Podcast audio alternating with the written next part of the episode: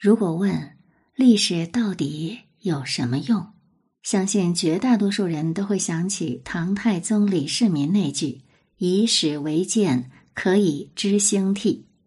简单来说呢，历史最重要的功能就是给今人以经验教训。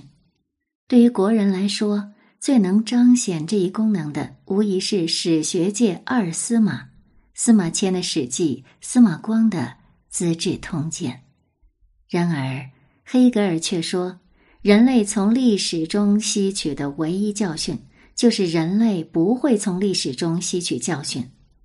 那为什么东西方对历史的功能和认识有如此大的偏差呢？一个重要的原因在于，不同的史学家由于视野和角度的差异，所得出的历史教训，其穿透力有着天壤之别。绝大多数史学家终其一生只专注于狭小的专业领域，成为做碎片化史学的专家。只有极少数绝世天才才敢于站在人类思想的高处俯瞰文明的历史。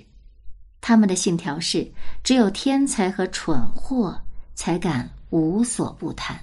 因此，那些俯瞰人类文明的世界历史天才显得尤为可贵。一八八五年诞生于美国的威尔·杜兰特就是其中的一员。感谢守候，这里是宁小宁读历史，我是主播宁小宁。我们今天来关注历史留给人类的五个教训。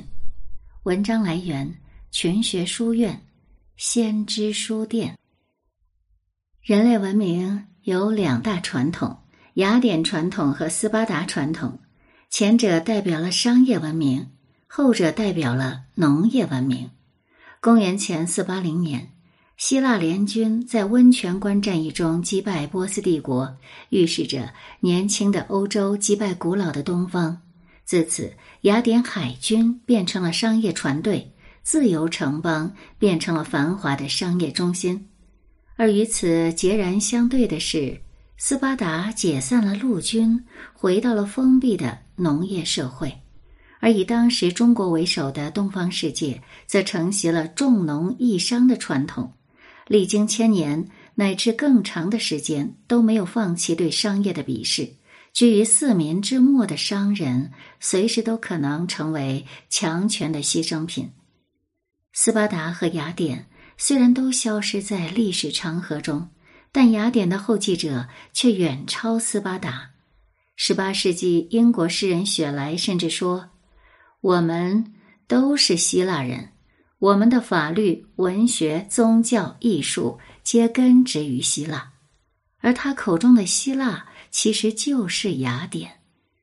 而长期处在农业文明的中国，虽然三千年历史没有断绝。但其特质面对现代工商业文明依然相形见绌，特别是一八四零年以来的中国，这种差距越发明显。可以说，当下国人的诸多痛苦，无不因为我们仍处于这种农业文明向商业文明转型期的阵痛。所以，我们得出的教训依旧是：重农抑商可能会抑制文明的发展。而教训二，文明不是被设计出来的，而是自然生长出来的。文明的制度是如何诞生的呢？有两种思想试图探索源头：一种是基于集体主义的乌托邦设计，认为文明是由学者和政治家设计出来，如柏拉图、马克思的理想国；另一种呢，是基于个人主义的演化论。认为文明从商业传统、自由市场的积累演化中来，也就是老子、哈耶克推崇的自发秩序。杜兰特并不喜欢理想国，认为理想国是一成不变的社会，是僵化、厌恶创新的遗老世界。他相信文明的火种源自自由的思想市场、良善的法律。来自习俗和利益的冲突，而思辨则源于人类个体的交流、合作与竞争。因而杜兰特主张，只有在全面开放的商业中，思想才会碰撞出火花。然而遗憾的是，当近代中国开始开眼看世界时，却恰恰处于民族主义、乌托邦主义横行世界的时代。我们看到了更多的柏拉图，却没有看到多少哈耶克的价值。当下热爱正义却不爱一个个具体的人的声音充斥网络。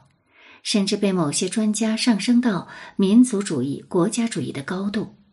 文明是自由土壤结出的果子，所有带有某种强权意志的思潮，都是对自由与文明的遏制。教训三：历史上所有的乌托邦都会以惨烈的失败告终。乌托邦主义通常向人们许诺最美好的未来，全能的政府。充分的福利、平等的社会，后世的人们常常相信乌托邦主义是特定时代的产物，是资本主义缺陷所导致的必然结果。然而，杜兰特却以雄辩的史实证明，乌托邦的冲动一直深埋于古往今来的人性之中，因此它会永远伴随着人类社会。从柏拉图的理想国到康帕内拉的太阳城，再到奥威尔的《一九八四》，赫胥黎的美丽新世界，每一个号称人间天国的理想之城，都有着集权统治的影子，给城内的平民大众带来的也只有匮乏、混乱、腐败和大屠杀。而历史上的德意志第三帝国，其真实历史更是恐怖。教训四：我们的历史被三大阴影蒙蔽。在杜兰特看来，这阴影就是：一是互相矛盾的历史证据；二是历史学家普遍缺乏思想高度，带来了种种偏见；三是爱国心带来了民族和宗教的曲解。他说，大部分历史是猜的，剩下的都是偏见。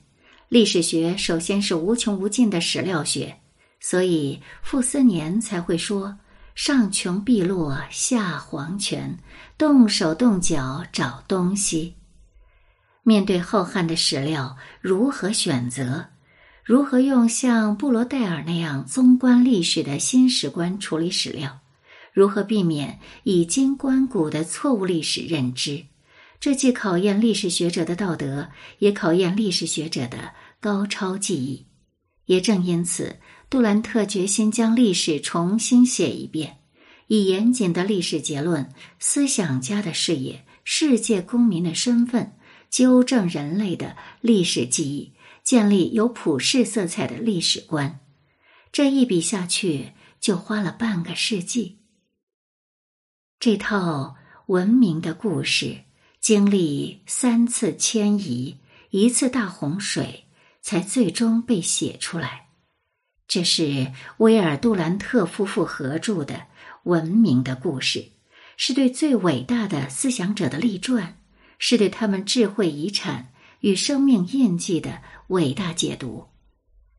这套书足足一千五百万字，既是哲学视角下的人类大历史。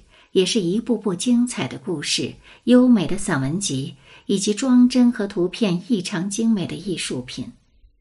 从书中的任何一页开始读起，都会遭遇文明的光辉。作为毫无顾忌的英雄崇拜者，杜兰特不屑于纠缠琐屑的细节，而是致力于为最伟大的思想者立传，解读他们的智慧遗产和生命印记。教训五：不要让历史的教训变得毫无教训。这套书的结尾章节，杜兰特更是浓缩了十一卷文明的故事的精华，通过提纲挈领的线条，勾勒出历史与人类生活各方面的关系，详细说明了地理条件、经济状况、种族优劣、人类本性、宗教活动、社会主义、政府、战争。道德、盛衰定律、生物进化等在历史中所扮演的角色，并总结出历史留给人们的巨大精神遗产。他将它命名为“历史的教训”。人类历史只是宇宙中的一瞬间，历史的第一个教训就是要学会谦逊。生物学给历史的教训，第一个就是生命即是竞争。第二个是生命即是选择，第三个是生命必须繁衍，而历史自身的一个教训就是，信仰具有多次生命、有复活的传统。这种通过格言、定律式的语言，高度概括呈现出来的许多教训，都是历史经验的总结，隐含见古知今的寓意。黑格尔虽然说，人类从历史中吸取的唯一教训就是人类不会从历史中吸取教训，但很显然，杜兰特不希望如此，因此才有了这套巨著《文明的故事》，与凝缩了人类历史精华的总结篇章《历史的教训》。今天我们在节目中推荐的这套书叫做《文明的故事》。作者杜兰特是普利策奖及自由勋章的获得者，美国思想史上的巨人，最杰出的哲学家和历史学家之一。他早年投于美国哲学家约翰·杜威门下，却完全超越杜威的实用主义，成为文明观念的捍卫者。季羡林曾经评价他。冒着专门史家的各种批评，一往无前的冲进了人类文明的致命深处。而在他的巅峰著作厚达十五卷的鸿篇巨著《文明的故事》当中，杜兰特为我们留下了值得借鉴的五个历史教训。